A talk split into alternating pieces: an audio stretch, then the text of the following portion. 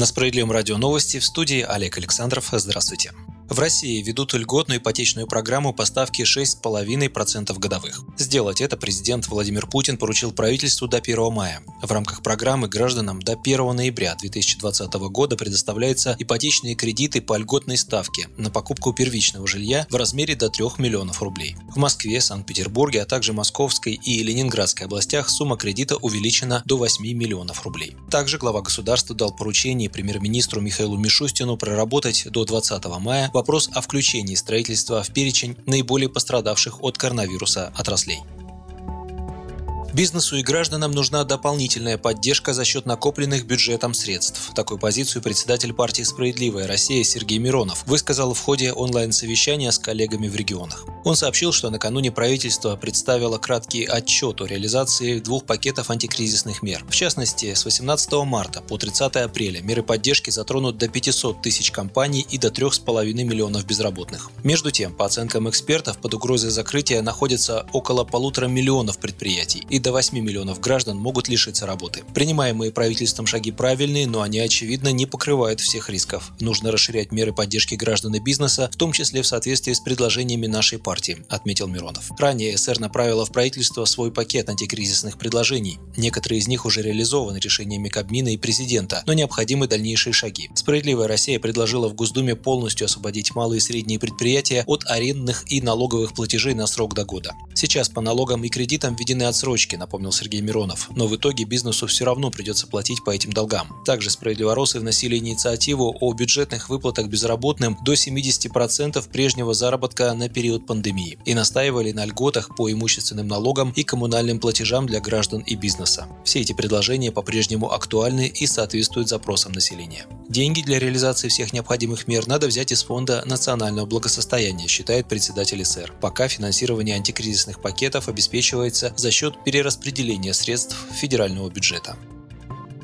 Депутаты Госдумы от «Справедливой России» Федот Тумусов и Дмитрий Ионин подготовили законопроект о прекращении блокировок популярного интернет-сервиса Telegram, который сейчас, по сути, является официальным сервисом госорганов, через который они распространяют информацию о коронавирусе. В Минкомсвязи подтвердили получение письма депутатов, сейчас документ находится на рассмотрении, сказали в пресс-службе министерства.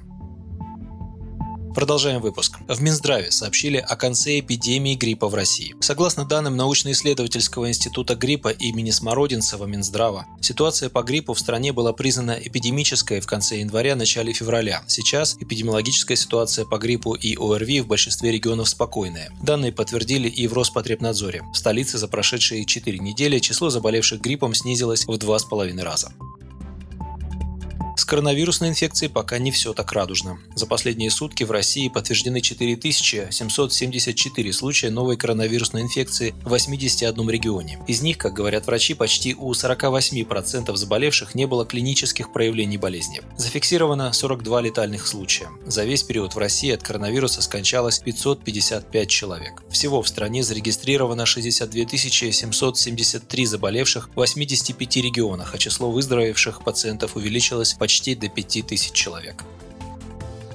Систему цифровых пропусков, действующую в Москве и Подмосковье, распространят на всю страну. По информации Минкомсвязи, в ближайшее время такие пропуска внедрят в 21 субъекте России. В рамках первой очереди подключат 7 регионов Центрального федерального округа – Костромскую, Тульскую, Тамбовскую, Ярославскую, Владимирскую, Белгородскую и Орловскую области. Со следующей недели планируется начать внедрение федерального решения в 14 регионах Поволжья, Сибири, Дальнего Востока и Северного Кавказа. Тем временем в Москве подсчитали автовладельцев, которые уже в ближайшее время получат немаленький штраф за проезд без пропусков. Их выявили с помощью дорожных камер. Как сообщили в пресс-службе Московской административной дорожной инспекции, сокращенно МАДИ, в первый день автоматического отслеживания под административное наказание попали 230 тысяч автомобилей, водители которых не оформили пропуск. Если информация об отсутствии разрешения на проезд подтвердится, все водители получат штраф 5000 рублей, сообщили в МАДИ. При поступлении оплаты бюджет Москвы пополнится таким образом на 1 миллиард 150 миллионов рублей. Это только за первый день. Кстати, мэр мегаполиса Сергей Собянин отметил, что поток людей в Москве снизился более чем на 500 тысяч с момента введения 15 апреля пропусков из-за коронавируса. Это говорит об эффективности системы. Вы слушали новости на Справедливом радио. Оставайтесь с нами, оставайтесь дома. Будьте здоровы!